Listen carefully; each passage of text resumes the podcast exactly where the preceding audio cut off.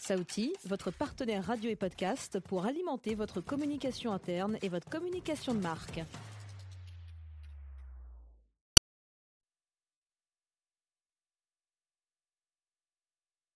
Événement. L'équipe Rebondir est en direct du Salon du Travail et de la mobilité professionnelle. Et oui, on est en direct du Salon du Travail et Mobilité Professionnelle. Cette édition 2022, les allées commencent vraiment à se remplir. Toute l'équipe de Rebondir est avec vous. Et on retrouve Marie Rock, rédactrice en chef de Rebondir, qui va nous parler euh, école avec euh, Éric Lamarck, qui est le directeur de l'IAE Paris. Bonjour Eric. Bonjour. Alors, est-ce que vous, pouvez nous présenter donc l'IAE, le réseau IAE euh, Alors l'IAE, le réseau des IAE d'abord, euh, c'est 36 IAE en France rattachés à leur université sur 39 sites à peu près. Il y a encore aujourd'hui 2-3 endroits qui souhaitent se transformer en IAE. C'est 53 000 étudiants, euh, dont une vingtaine de pourcents en formation continue notamment, beaucoup d'alternants également. Euh, L'IAE de Paris, lui, c'est un IAE historique. Hein, on a été créé dans les années 65 à peu près, euh, donc euh, avec d'autres IAE en France. C'est 2700 étudiants à peu près. Et, sa particularité, c'est que 80% de ces étudiants en France ou à l'étranger sont en formation continue, ce qui en fait l'établissement public aujourd'hui, école de management, qui a en proportion le plus de gens en formation continue et qui sont là, je dirais, euh, bah aussi pour rebondir, euh, puisque euh, nous cherchons à les faire venir pour leur dire justement que c'est l'occasion pour eux de, rebondir dans leur carrière professionnelle, de la faire évoluer et de la renforcer. Donc vous accompagnez également des personnes en, reconversion. Sur quel type de, matière, de domaine? Et ce sont des formations diplômantes à la, fin?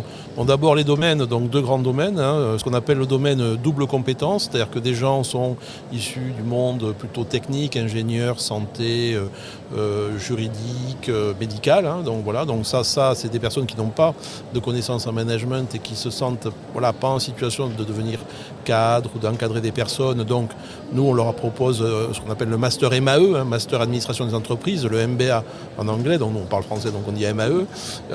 mais surtout, c'est fondateur. On a été fondé pour ça euh, il y a un peu plus de 60 ans hein, maintenant, euh, pour d'ailleurs sur un modèle un petit peu anglo-saxon, pour le coup du MBA. On voyait que ça se passait aux États-Unis de la sorte et donc les gens sont revenus des États-Unis en disant il faut que dans les universités françaises. Donc en fait les MBA ont apparu plutôt à l'université que, dans les écoles. Donc ça c'est tout ce volet des gens qui n'ont pas de compétences en management et ils voient bien que le management c'est essentiel dans la vie professionnelle, que ça leur manque dans, leur, parcours. dans leur parcours. Ou alors après, euh, petit à petit, on s'est mis aussi à former des gens sur des disciplines du management. Donc nous avons des masters de finance, des masters de marketing, des masters de ressources humaines.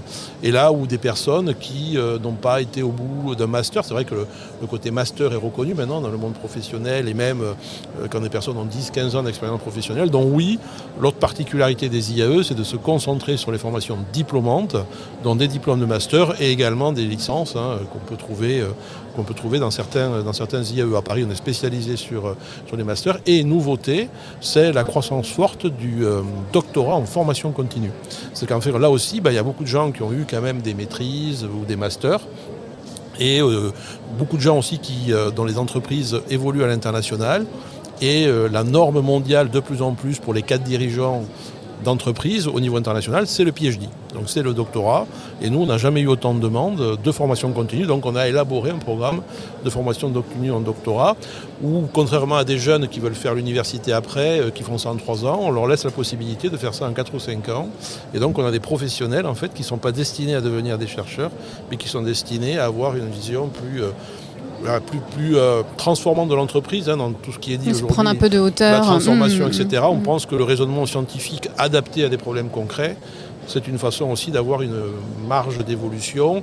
Il y a beaucoup de gens aussi maintenant qui ont des maîtrises ou des masters ou des MBA et qui se disent à 40, 45 ans, mais c'est quoi un dernier step peut-être de formation prochaine étape, euh, Mais voilà, là, c'est, et, nous, on est assez bien, euh, très contents de, notre offre qui, effectivement, on se disait, mais est-ce que ça va prendre? Parce que le doctorat chez nous, il est vu un peu comme pour les scientifiques. Et en fait, nous, on l'a vraiment fait évoluer pour en faire encore aussi une occasion de rebondir une dernière fois après, après un, master ou un MBA. Et répondre à un besoin des entreprises aussi. Et ça répond, hein, ça répond. Enfin, moi je vois, là euh, je viens de discuter avec une personne qui euh, travaille entre l'Allemagne et la France, et elle dit, euh, en Allemagne, si vous voulez être un cadre dirigeant à un moment donné, c'est le piège. Il faut être docteur. Il faut être docteur, mmh. donc, donc ben, voilà, et il y a énormément de demandes là-dessus. Puis aussi des gens qui se disent, après 20 ans de carrière, même de dirigeants, travailler sur mes sujets, je n'ai pas eu le temps d'approfondir, j'étais toujours à fond, comme on dit, le nez dans le guidon arriver à, dégager un peu de temps dans leur vie personnelle aussi. Euh, voilà, les enfants sont plus grands, c'est tout ça qui compte. Et on a beaucoup de gens autour de 40-45 ans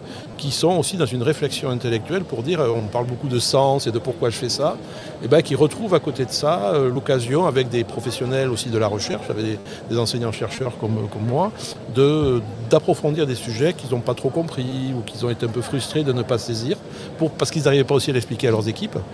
Donc tout ça fait qu'il y a une réattractivité pour, pour un doctorat orienté formation continue et structuré pour euh, formation continue.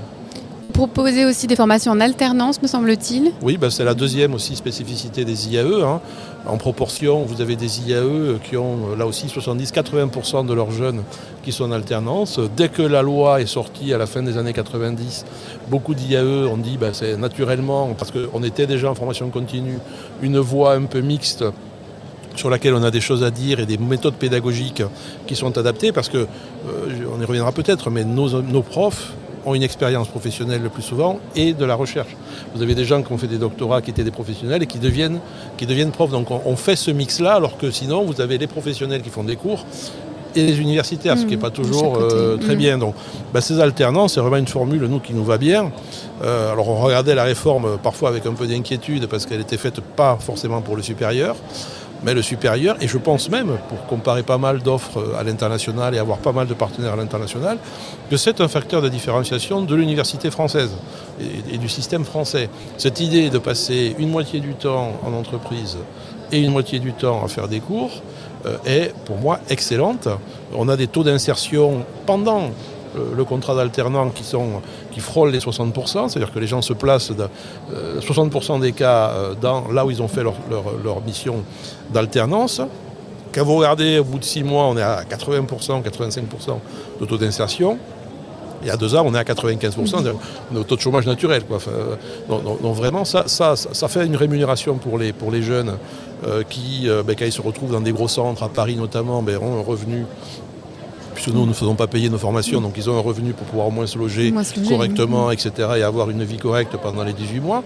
Parce que sinon, vous avez des gens qui ne viennent pas candidater dans les grosses IAE ou les grosses universités parce que c'est en ville et que c'est loin de leur base.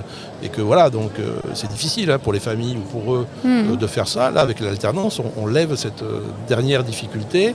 Donc quelqu'un qui vient d'une fac de province ou même qui a fait le début de ses études dans un lieu de province peut nous rejoindre, peut candidater et ne sera pas freiné parce que il va dire ben, moi je n'ai pas les moyens euh, de me payer la vie parisienne. Pour le coup, comme on ne prend pas de droits d'inscription, enfin ou les droits d'inscription universitaires, il a la possibilité de vivre euh, correctement et parfois des gens même de la province qui ont des stages d'alternance, enfin des missions d'alternance en province viennent deux semaines, euh, s'organisent avec d'autres étudiants pour passer deux semaines à Paris pour les cours, puis repartir en province pour l'alternance. Donc on a plein de, maîtres d'alternance en fait, qui ne sont pas sur Paris aussi. Donc moi ça me va bien. moi je ne suis pas parisien, vous l'avez entendu, donc je, Un petit peu.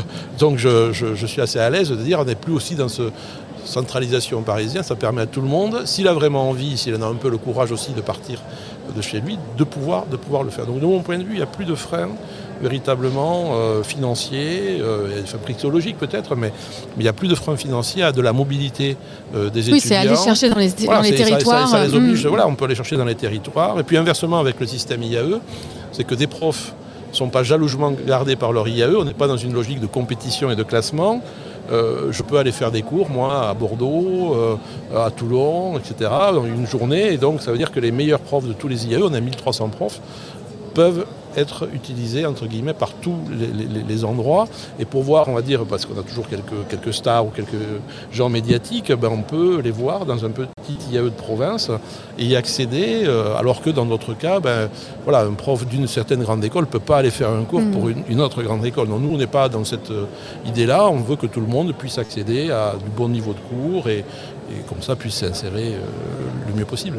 Vous êtes présent les deux jours sur le salon, quelles sont vos attentes, vos objectifs? Bah, Disons qu'on regarde un petit peu les... Euh, parler.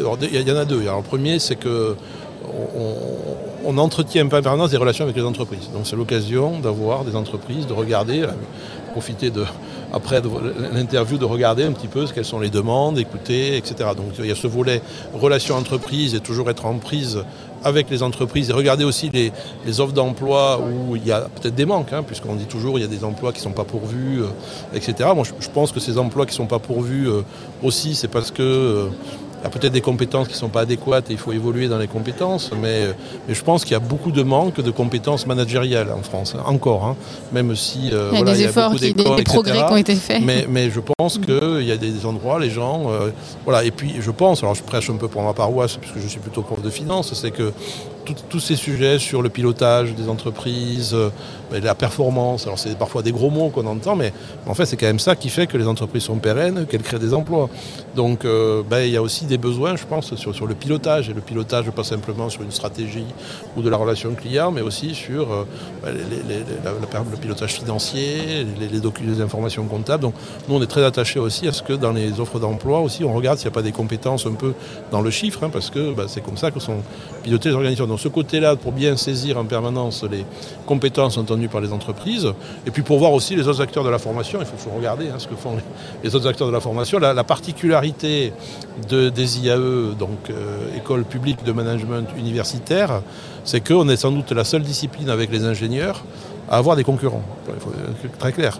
Donc quand le service public se met à faire de la concurrence ou, est concurrent du secteur privé, il a besoin aussi de, benchmarker, de regarder ce, qui est fait, ce qu'il est, est, possible de faire, ce qu'on peut prendre, parce qu'il y a des choses qui sont euh, évidemment très bien aussi euh, côté, côté privé. Il y a des choses qu'on ne pourra pas faire, parce que je vous disais, la communication avant, avant l'émission, on n'aura jamais les, moyens financiers de, de, ça. On s'appuie sur d'autres euh, aspects. Les réseaux sociaux nous aident pas mal. Hein, ce qu'on faisait sur, sur diffuser sur LinkedIn, etc. Ça permet de toucher beaucoup plus de public aussi euh, donc. Ça permet aussi de voir si j'ai pas des anciens qui sont par là, parce qu'on essaie de mobiliser un peu plus les anciens, ce que font assez bien les écoles, et nous peut-être un peu moins bien. Donc quand on essaie de repérer, moi j'ai demandé avant de venir à mon service communication, est-ce qu'on a des anciens, est-ce qu'on sait s'ils sont sur le salon, histoire d'aller les voir. Voilà, donc c'est ces deux volets. Euh, qu'est-ce qui se passe sur la formation professionnelle avec les derrière les réformes et tout ça, et euh, se présenter à des entreprises qui peuvent avoir besoin d'alternants ou dont des cadres peuvent, peuvent vouloir aussi évoluer.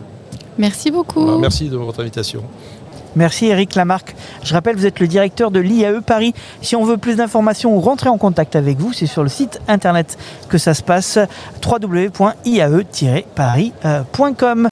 Marie, merci à toi. On te retrouve à, midi 30 et tu vas nous parler euh, PVT. Allez, je sais que vous êtes tous impatients derrière euh, votre petit ordinateur. Restez avec nous, on en parle dans quelques minutes.